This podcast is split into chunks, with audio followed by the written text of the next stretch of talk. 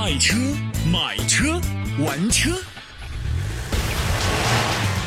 敬请关注中国第一汽车新媒体“玩车教授”。玩车教授，玩车教授。本节目由喜马拉雅与玩车教授联合制作播出。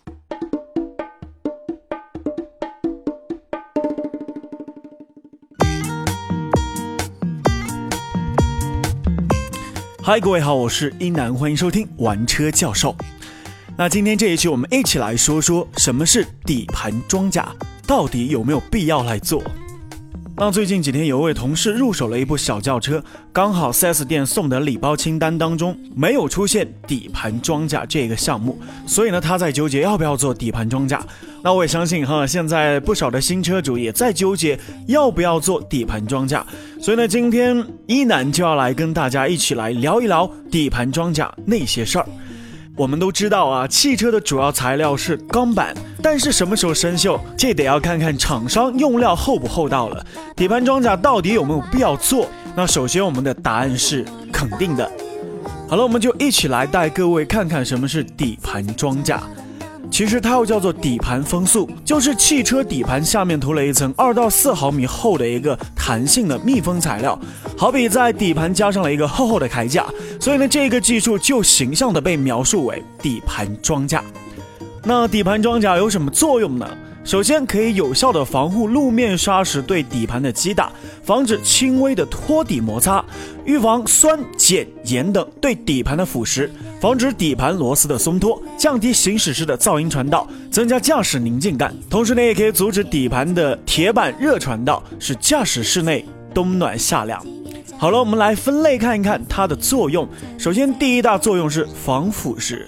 其实汽车锈蚀基本上是从底盘开始的，相信很多的车主都会发现自己的车子在跑了三五年之后，车子的底盘就会出现锈斑。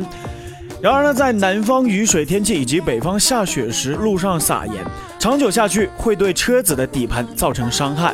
如果汽车做了底盘装甲之后，即便是酸雨融雪剂、洗车碱水都无法侵蚀这一层厚厚的保护膜，能够起到很好的防锈、防腐蚀的作用。好了，继续来说下面一个功能——防石击。车辆在行驶当中难免会见到小石子，然而一个十克的小石子在时速八十公里的冲击下，会达到自身重量的三万倍，足以击破三十微米以下的漆膜。而，漆膜一旦被击破，锈蚀就会从瑕疵开始，并且从铁板内部蔓延扩大。如果汽车做了底盘装甲，那么即使是小石子以三百公斤的冲击力来冲击的话，都只能被弹开了。好了，再来看看防震功能。发动机和车轮都固定在汽车的底盘上，它们的震动在某一个频率上会与底盘产生共鸣，让我们产生不适的感觉。但如果你的汽车做了底盘装甲之后呢？底部防护会消除这种共鸣。继续来看下一个功能，隔热省油。进入到夏天，打开车内的空调，冷气会下沉，而车外的地面的热气会上升，冷热的空气大多会集中在车辆的地板上进行交换。到了冬季则相反。而车辆底部防护效果如何，是直接决定车辆的制冷能量利用的效果。如果汽车做了底盘装甲之后，其膜内的蜂窝状组织吸引因子就会让冷热彻底的隔离。好了，再来看看隔音降噪。车辆行驶的过程中，会有很多的噪音从底盘传到车厢，也就是我们常说的路噪。然而呢，做了底盘装甲之后呢，车辆具有完好的底部防护，能大大的降低车内的噪音。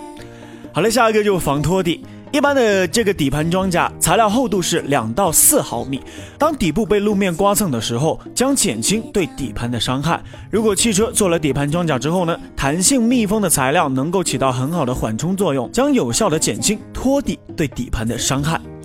好了，还有最后的一点，省维修成本，汽车保值。因为底盘支撑着汽车的四大系统，保护底盘等于保护了其他各个系统，因此呢，可以节省到为此产生的一系列的维修费用。相信大家也知道，车辆保养的越好，也就越保值。那经过一段时间的行驶之后呢，无论自己使用还是准备换新车，经过底盘防护处理的车，肯定是能卖一个好价钱。那如果我以上说的所有的功能你都不在乎，或者说你三到五年之内要换车，那就自己考虑了。好了，以上就是本期的玩车教授。如果想听到更多的关于汽车的知识，欢迎关注玩车教授。大家可以在你的微信搜索“广州玩车教授”的拼音首字母。同时，想听到更多一男的节目，欢迎在喜马拉雅搜索 DJ 一男。一是独一无二的一，南是七彩云南的南。